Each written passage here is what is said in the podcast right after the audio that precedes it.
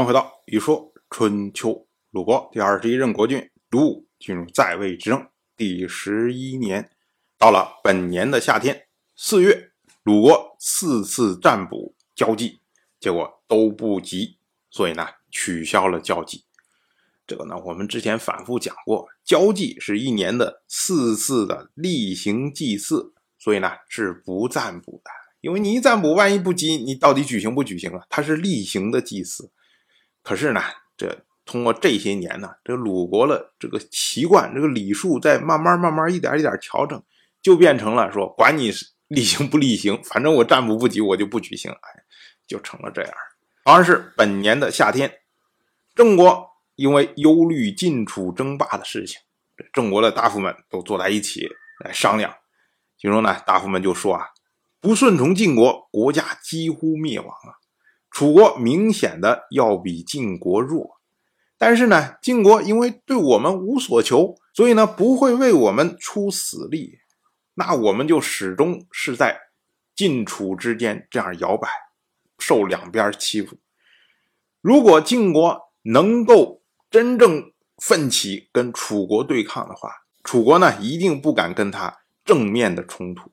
所以呢，我们现在面临的问题就是。怎么能够让晋国为我们死战，让楚国不敢抵挡？那以后我们就安心侍奉晋国就可以了。我们要说啊，这是郑国大夫们呢，他们在总结之前的经验。因为去年晋国组织了那么大规模的联军，展示了自己的实力，所以呢，这会儿郑国已经有心说，我彻底投靠晋国。可是呢？那么大规模的联军跟楚国一对峙，主动就撤退了。那这就说明晋国不想着跟楚国直接开战。那大夫们就想，那我们又想投靠晋国，然后晋国又不为我们出力，那我们很麻烦呢。所以我们就得想办法说，让晋国愿意为我们出力。这样的话呢，我们就投靠强者，就不用左右摇摆了。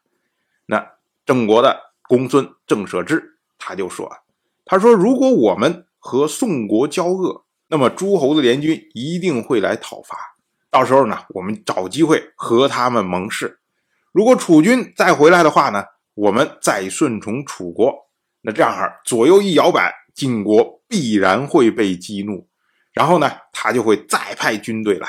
这样的话，晋国如果能频繁的来郑国的话，那么。”即使不跟楚国直接对抗，那楚国恐怕也不能支持。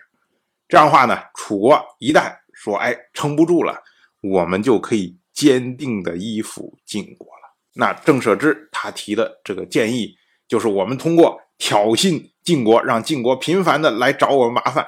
这样的话呢，让他跟楚国之间产生某种形式的对抗。最终呢，将楚国给击败，这样我们不就解决了说又想投靠晋国，又怕晋国不为我们出力这个问题吗？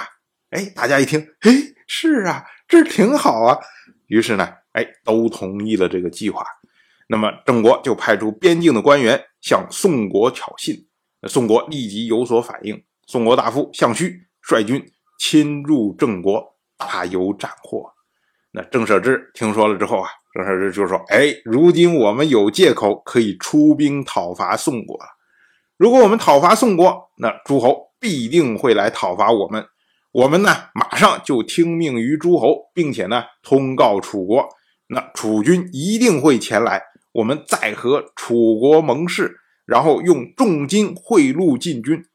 哎，用不了多久，我们就不用左右为难了。”我说：“郑国。” 真的是在这个位置上非常的痛苦啊！投靠哪一边都不行，现在甚至连投靠强者都不行，因为你强者不靠谱啊！你晋国明明比楚国强，可是不靠谱啊，他动不动就是撤退啊！所以呢，郑国搞得百爪挠心呐，只能用这种办法，就你来打我吧，你来打我吧，你来打我吧，只能用这种办法。结果到了本年的夏天，郑国的公孙郑舍之率军。侵入了宋国，郑国的计划正式开始。当然，我就这么一说，您就那么一听。感谢您的耐心陪伴。如果您对《一说春秋》这个节目感兴趣的话，请在微信中搜索公众号“一说春秋”，关注我。